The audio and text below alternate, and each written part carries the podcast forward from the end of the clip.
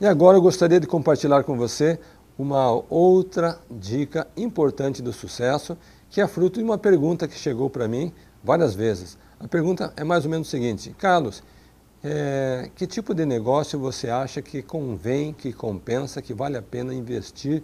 Que tipo de negócio você acha que está em ascensão e que tipo de negócio você julga que é, vai ser garantido sucesso? Gente, essa é uma pergunta de um milhão de dólares mas eu vou surpreender a todos dizendo o seguinte: não importa, na verdade, o tipo de serviço, produto, negócio que você vai desenvolver.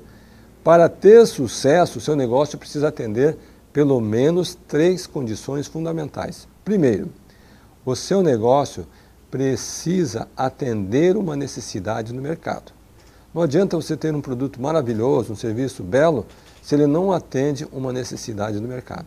Então, a primeira pergunta que você deve fazer a si mesmo é: o meu produto, o meu serviço, o meu negócio atende uma necessidade de mercado ou não? Segundo aspecto, gente, o meu produto, o meu serviço, ele está melhor ou ele está igual da concorrência? Se ele estiver igual à concorrência, você não tem muita vantagem.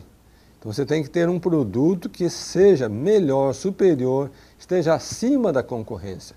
Então basta você olhar ao seu redor. O que a concorrência oferece? Você vai oferecer algo diferenciado, algo melhor que a concorrência oferece. Terceiro aspecto, o meu produto, o serviço tem que fazer o meu cliente ganhar tempo. Hoje em dia você não tem tempo, eu não tenho tempo, ninguém tem tempo. E qualquer empresário que tiver essa consciência de que o seu produto, o seu serviço vai fazer o cliente ganhar tempo, ele já está na frente. Imagine só a cena, eu e você chegamos numa pizzaria e a gente faz o pedido. E daí vem aquela pergunta famosa, né? É, quanto tempo que vai levar para chegar a pizza? Imagina só que o garçom diz, olha, mais ou menos uns 45 minutos. Gente, a hora que o garçom fala 45 minutos, até o teu apetite de comer a pizza vai embora. Você é capaz de levantar e ir numa pizzaria vizinha. Eu sou assim, pelo menos.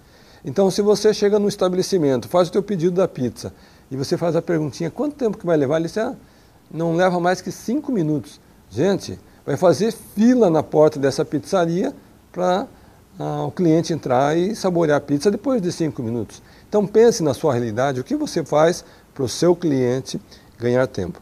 Bom, eu falei que tem que atender uma necessidade do mercado, eu falei que tem que ser um produto ou serviço melhor que a concorrência e fazer ganhar o tempo. Mas eu não falei sobre preço, né? Então olha só que curioso. Praticar um preço justo não é fator de decisão se a pessoa vai ou não entrar no seu estabelecimento e consumir o seu produto. Não entendi nada, Carlos. Pode explicar outra vez? Posso. Então, olha só.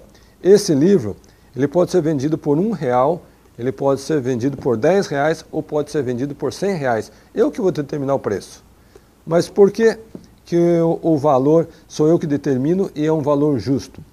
Porque o cliente está disposto a pagar mais por um serviço, um produto de qualidade que vai atender uma necessidade dele, que vai fazer ele ganhar tempo, do que um produto baratinho que não vai atender nem a necessidade e nem vai fazer ele ganhar tempo.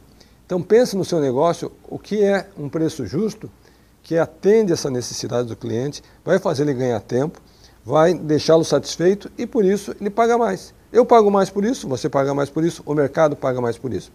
Então, meus amigos, se você gostou dessa dica, entre aqui, mande seu comentário, analise no seu negócio como que você pode praticar esse conceito, compartilhe com seus amigos e fico aguardando aqui a sua sugestão, o seu comentário e, acima de tudo, o seu insight.